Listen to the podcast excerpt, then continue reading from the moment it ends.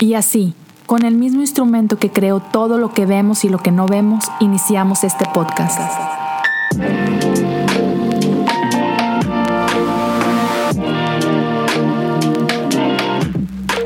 Bienvenidos a Cosas Comunes. Hola y gracias por acompañarme en un episodio más de Cosas Comunes. Ah, aquí estamos, en el quizás último episodio de este año. Y déjame preguntarte, ¿Qué es lo que piensas cuando piensas en la Navidad?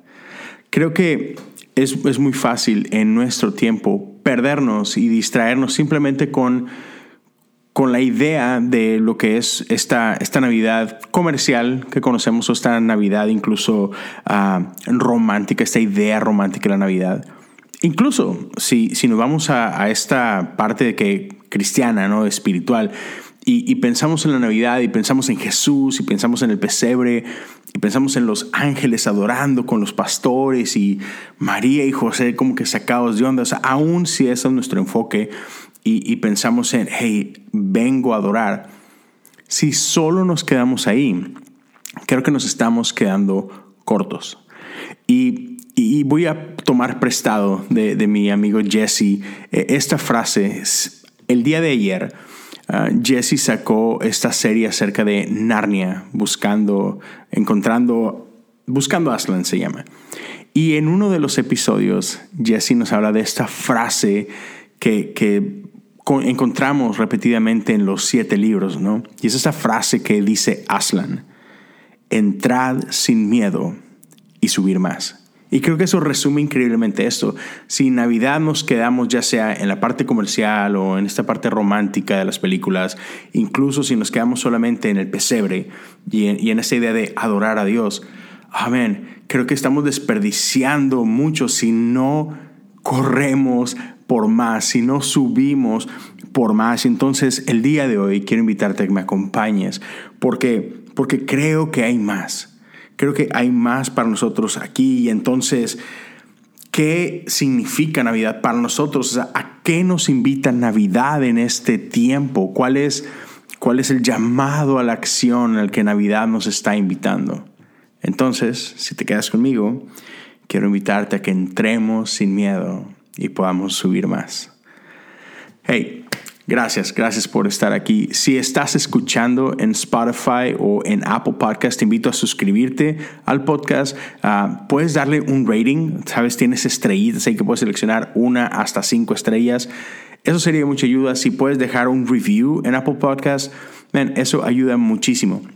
Si estás viendo en, en, YouTube, te invito a suscribirte al canal, te invito a darle pulgar arriba, activa la campanita y sobre todo Deja un comentario, qué es lo que este episodio ah, te ha dejado, y ayúdame a compartirlo, donde sea, no sé, en tus redes sociales, en Facebook, en Twitter, en Instagram. Y me puedes tallar, me encuentras como Leo Lozano HU, tanto en Twitter como, como en Instagram. Y entonces ya eso ayudaría bastante.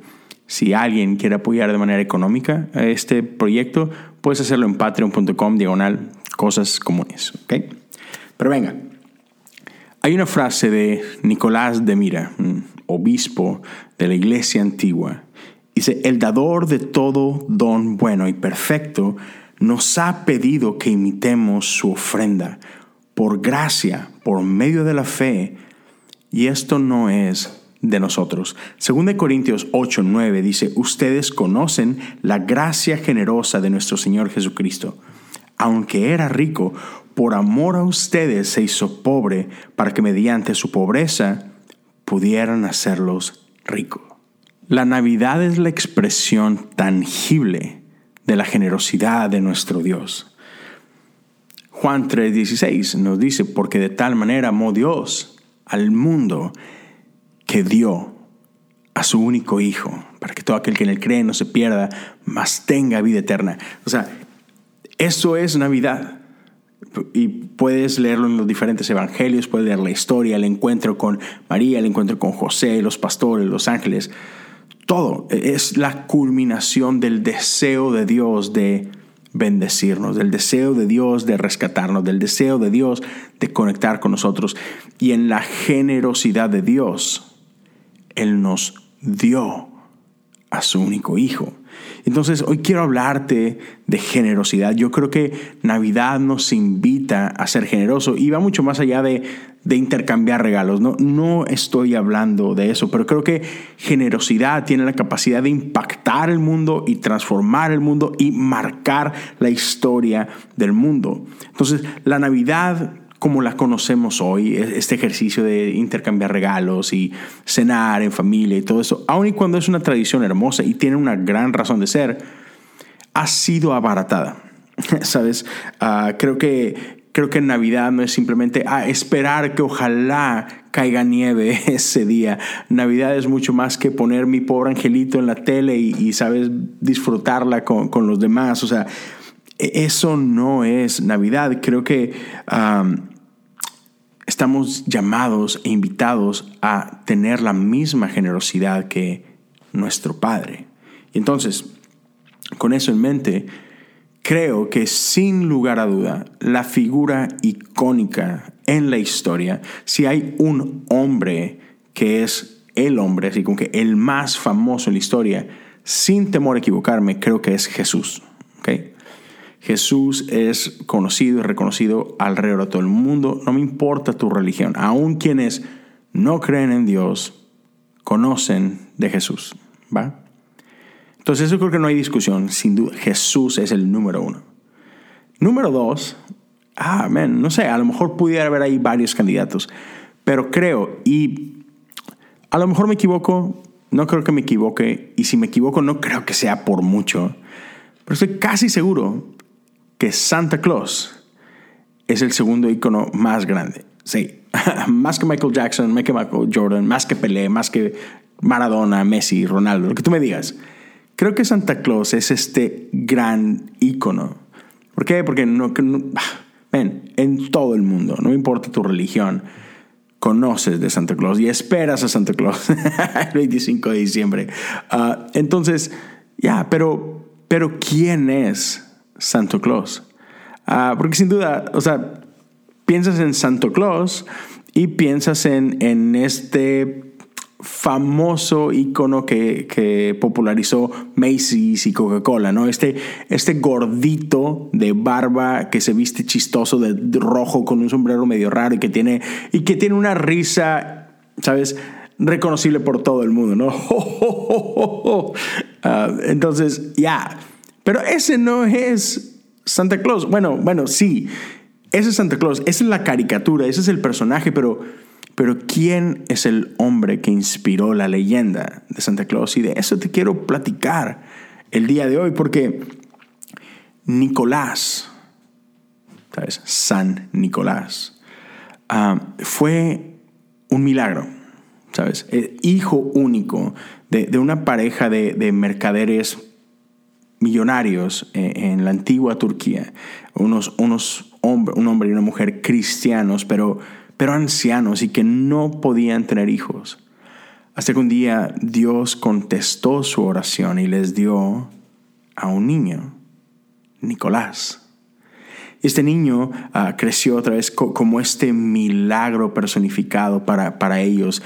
Y sus padres, gente que amaban a Dios, inculcaron a, Nicolás en, las cosas de Dios y desde muy temprana edad. Nicolás tuvo una inclinación hacia la piedad, hacia, hacia la generosidad, hacia el amor por otros y, ¿sabes? Sus padres reconocieron eso desde muy temprana edad. Y el tío de Nicolás era el obispo de la ciudad de Mirna, es una ciudad en el área de lo que hoy conocemos como Turquía. Entonces, el, tío de Nicolás empezó a mentorearlo y, lo tenía en la iglesia y empezó a entrenarlo en lo que es el ministerio. Y por ahí, a los 14 años de edad, los padres de Nicolás mueren víctimas de, de la plaga que estaba azotando Turquía en aquel tiempo. Imagínate, de pronto Nicolás se convierte en el único heredero de la fortuna de sus padres. Pero Nicolás era, un chico que, estaba creciendo en el Evangelio, que amaba el Evangelio, que amaba, ah, amaba al Señor y, la oración de Nicolás se me hace bien, bien interesante. La oración de Nicolás después de ah, tener eh, eh, esta herencia es lo siguiente. Él ora que él pudiera usar estos recursos para hacer la voluntad de Dios. ¡Wow! Pues imagínate a los 14 años, pues, el nivel de madurez y el, lo opuesto al joven rico. ¿Recuerdas esta historia del joven rico que se jactaba de que he guardado todos los mandamientos? ¿Qué más, Señor? ¿Qué más tengo que hacer para heredar la vida eterna? Y Jesús le dice, pues vende todo lo que tienes y dáselo a los pobres. Y sabemos que este joven rico se va llorando porque no podía desprenderse de sus riquezas. Bueno, Nicolás es lo opuesto. Nicolás no le puede importar más las riquezas que tenía, no le puede importar menos las riquezas que tenía. Él quería usar eso para servir al Señor. Y entonces, desde muy joven, Nicolás tuvo un corazón para para ayudar al menesteroso, para ayudar al, menos afortunado, para bendecir al pobre. Y, se destacó por ser alguien, ah, hoy le llamamos caritativo. Para esto lo, lo, increíble, ¿sabes? Porque muchas veces nosotros juzgamos el pasado con, con el estándar del presente, ¿no? con los valores del presente. Pero a veces olvidamos que el mundo hace dos mil años era mucho, muy diferente. Nicolás creció alrededor de los años 300 después de Cristo. Y en su mundo, generosidad, caridad no, no era algo normal. Incluso de, los primeros que comienzan a hablar de todo esto, de ayudar a los demás, es Jesús. Y sabes, hoy por hoy leemos las enseñanzas de Jesús y como que tienen lógica, ¿no? En su tiempo no lo tenían.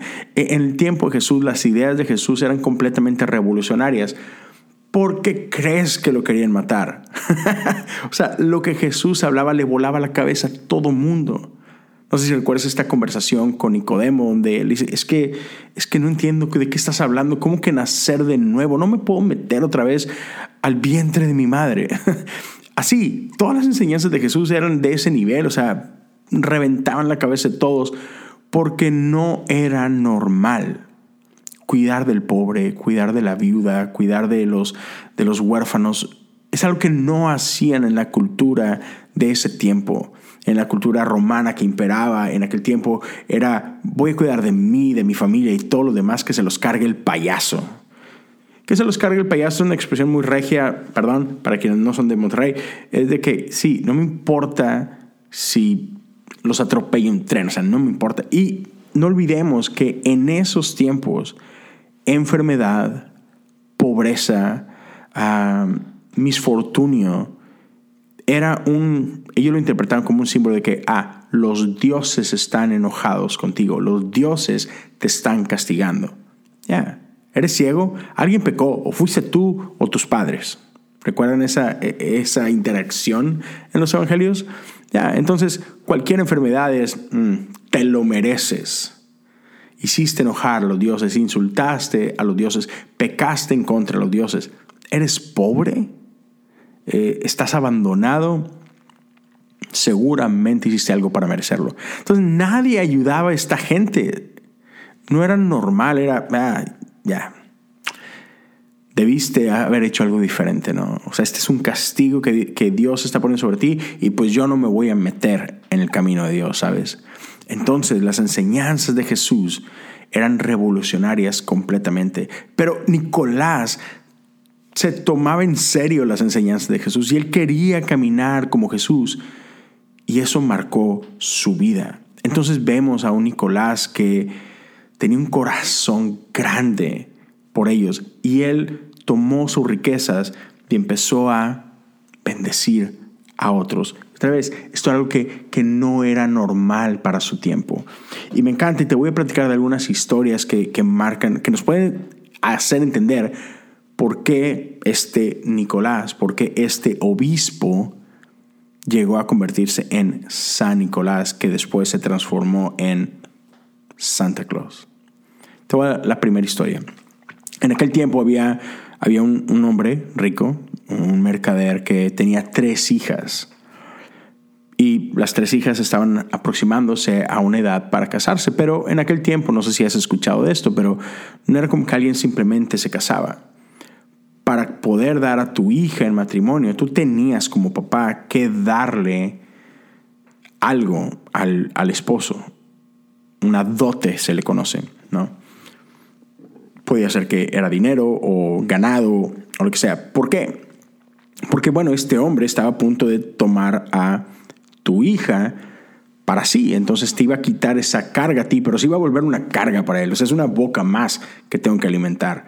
Es alguien de quien ahora yo tengo que tener cuidado.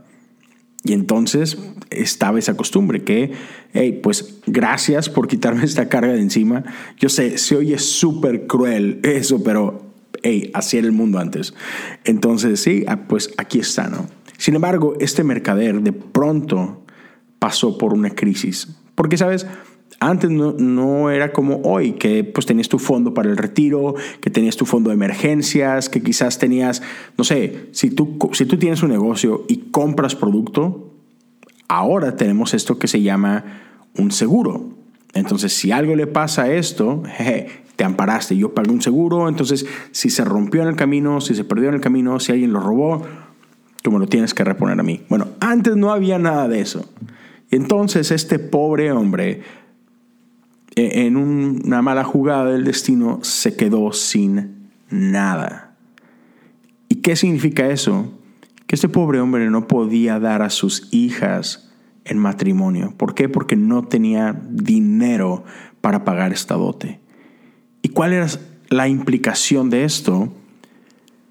Pues que entonces sus hijas tenían que ser vendidas como esclavas o como prostitutas. ¿Te imaginas el dolor del corazón de un padre tener que vender a tus hijas o tener que dejar que tus hijas se convirtieran en prostitutas porque tú no tenías para proveer para ellas?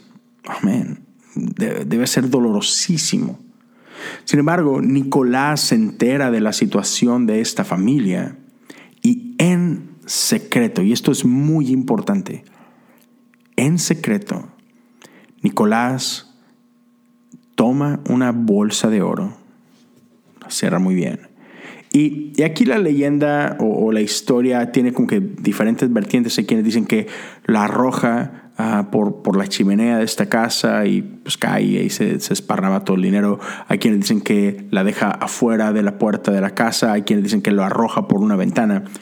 Sea cual sea el caso, Nicolás le salva la vida a esta chica, salva la, la vida, el honor de esta familia, al proveer lo necesario para que este hombre pudiera dar en casamiento a su hija.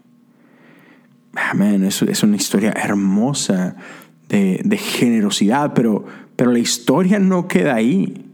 Porque este hombre, ¿te acuerdas que tenía tres hijas? Así que cuando el tiempo llegó para que la segunda hija fuera dada en matrimonio, igual, Nicolás hace algo muy similar. Él provee anónimamente, en secreto, en la oscuridad de la noche, de una bolsa de oro para que ella pudiera casarse. Y lo hace. Y, este padre está de que no entiende y está extremadamente feliz, pero, pero no entiende esta gracia de parte de Dios. Así que cuando llega el tiempo, la tercera hija, este hombre estaba esperando poder ver quién era este, este hombre dadivoso, este, este hombre generoso que había cambiado la historia de su familia. Así que cuando llega la tercera noche, este, esta noche que pasa, donde Nicolás va y deja esta bolsa de oro, este padre sale al encuentro de Nicolás y, cuenta la historia que lo intercepta al, punto de llegar de regreso a su iglesia. Otra vez Nicolás era el obispo de, la iglesia de Mirna. Entonces lo encuentra y sumamente conmovido y agradecido, este padre um, le da las gracias a Nicolás por lo que había hecho.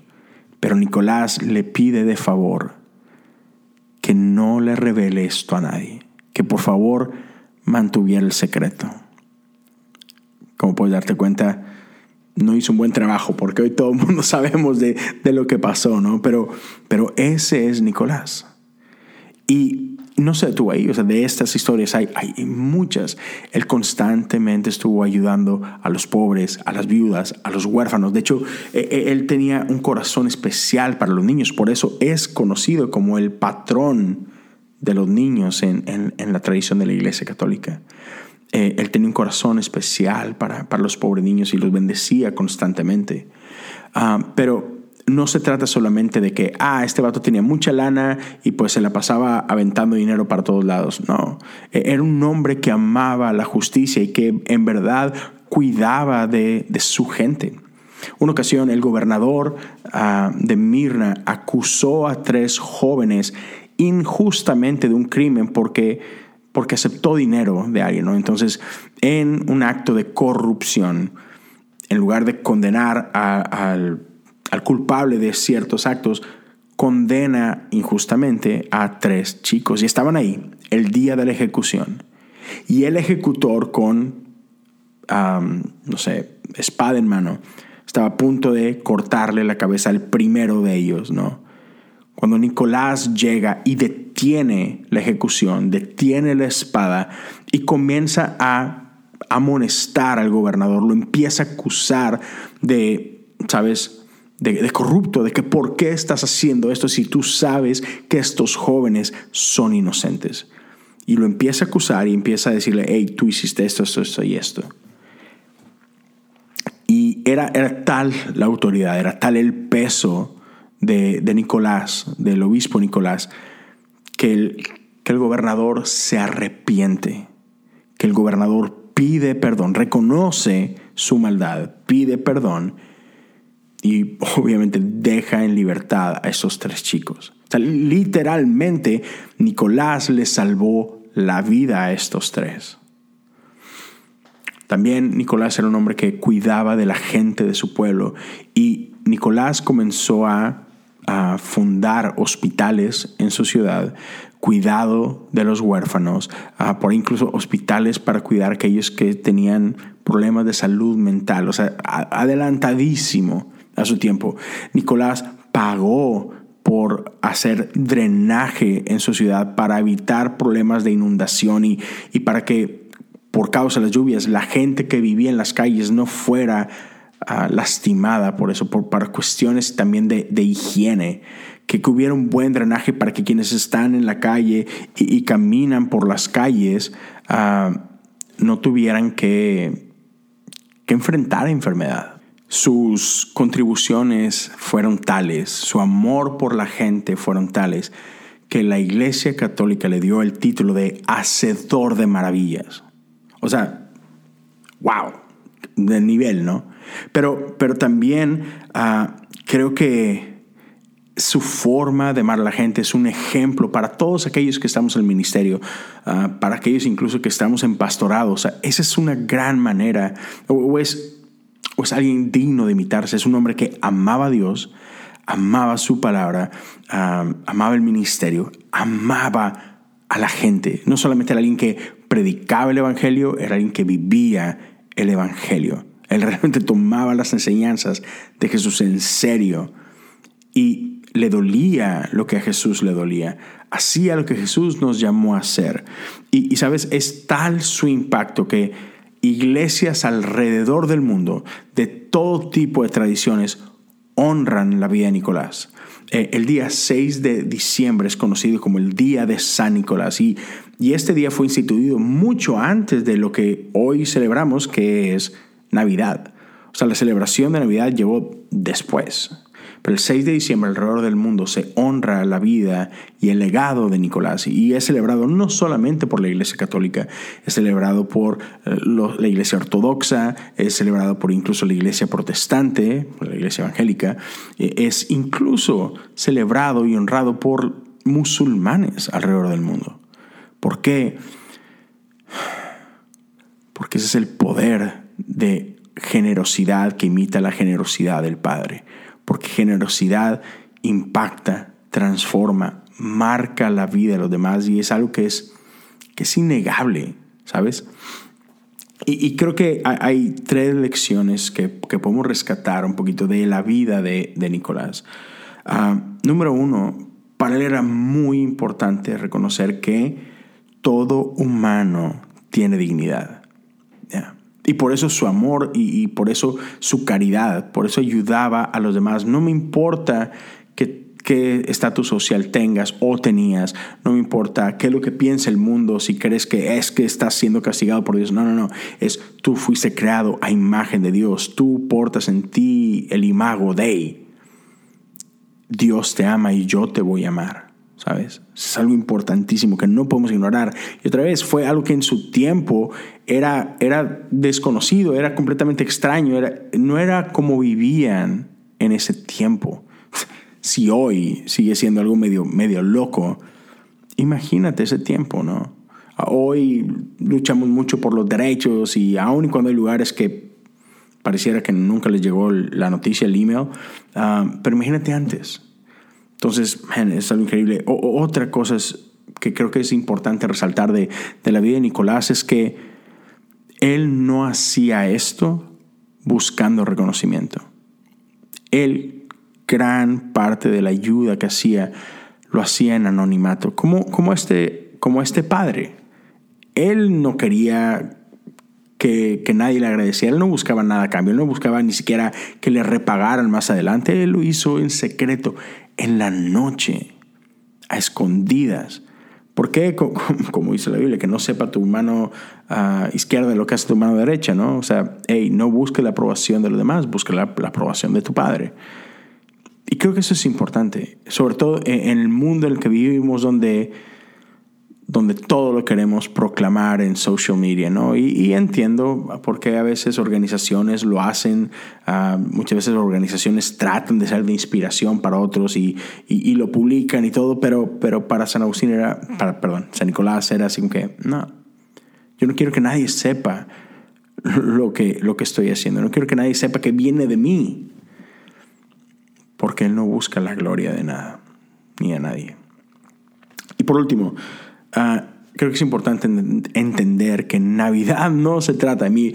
Eh, eh, en Navidad es chistoso porque todo mundo recibe regalos, ¿no es cierto? Y otra vez, sé de dónde viene la tradición, no es mala, pero si no tenemos cuidado, podemos confundirlo y tratar Navidad como si se tratara de mi cumpleaños, ¿verdad? Se trata de mí, mi regalo. ¿Dónde están mis regalos? ¿Me vas a dar un regalo? Quiero un regalo, quiero muchos regalos. no se trata de nosotros, estamos celebrando el nacimiento de Jesús. Ya. Entonces, ah, podemos decir que, que Navidad ni siquiera se trata de los regalos, o sea, de los regalos físicos. Creo que más que nada se trata de entender que así como Jesús es nuestro regalo, nosotros estamos llamados a ser el regalo para alguien más. ¿Y cómo se ve eso? No sé, solo tú lo sabes. Pero tú eres el regalo. Tú eres quien a través de tu generosidad puedes bendecir la vida de alguien. Y otra vez no tiene que ver solamente con dinero. Puedes ser generoso con tu tiempo. Puedes ser generoso con tus palabras, puedes ser generoso con, con tus oídos al simplemente escuchar a quien necesita ser escuchado. Puedes ser generoso con tu justicia, con de que, hey, me importa lo que está pasando en el mundo y yo voy a luchar por ti porque, porque quiero verte bien. Hay muchas maneras de ser generoso, pero es entender eso.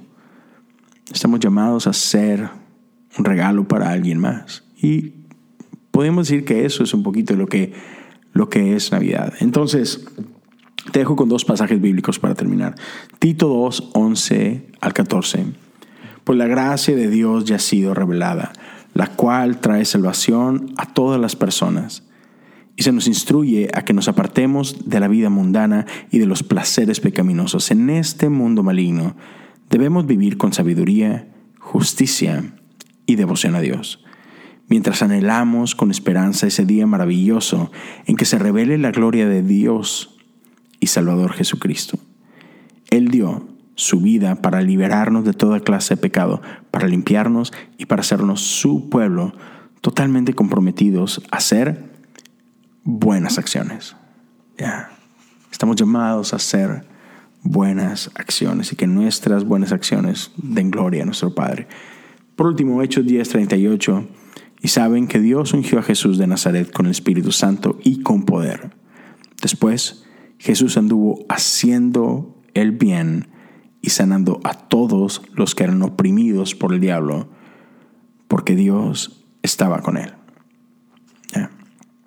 Que podamos ser como Jesús, que podamos ir por el mundo haciendo el bien y sanando a todos que son oprimidos por el diablo. Y no me refiero a sanidad física necesariamente o exclusivamente, aunque estamos, estamos llamados a orar por los enfermos, pero ya, tomemos en serio la vida y las enseñanzas de Jesús como Nicolás tomó en serio la vida y las enseñanzas de Jesús. Que, que, podamos anhelar lo que Jesús anhela, que podamos amar lo que Él ama, que podamos odiar lo que Él odia. Que podamos ser como Él. Entonces, en esta Navidad, uh, te deseo lo mejor, te deseo que te vaya increíble, que te la pases increíble con tu familia, que descanses, que celebres, uh, que adores a nuestro Salvador, pero que no olvidemos que somos llamados a ser como Él. A final de cuentas, por eso nos llamamos cristianos. No solamente porque creo lo que Él ha enseñado, sino porque estoy llamado a vivir como Él vivió. ¿Qué significa Navidad para ti? ¿Qué implica Navidad para ti? ¿A qué sientes que Dios está llamando y moviendo durante esta temporada? Es todo lo que quería compartir con ustedes. Espero uh, que haya sido de bendición y, cuando veas a, Santa Claus, cuando veas este gordito, sonriente uh, y barbón, acuérdate del el hombre que inspiró la leyenda. Acuérdate de San Nicolás y cómo estamos llamados a, a, vivir con esa caridad, a vivir con ese amor por lo demás. Um, si, si, esto fue bendición para ti, ayúdame a compartirlo. Uh, otra vez, redes sociales, compártelo en tus stories, compártelo en Facebook, en Twitter, en WhatsApp, lo que sea. Uh, eso ayudaría bastante. Me puedes taggear Leo Lozano HU en Instagram, en, en, Twitter. Si ahí no me sigues, puedes seguirme si, si quieres. Uh, pero si te invito en, en YouTube, suscríbete al canal. Uh, deja algún comentario, compártelo por ahí, dale, dale compartir. Um, eso es, es, es, de bastante ayuda. Um, próxima semana, que es previo a Año Nuevo, no habrá episodio.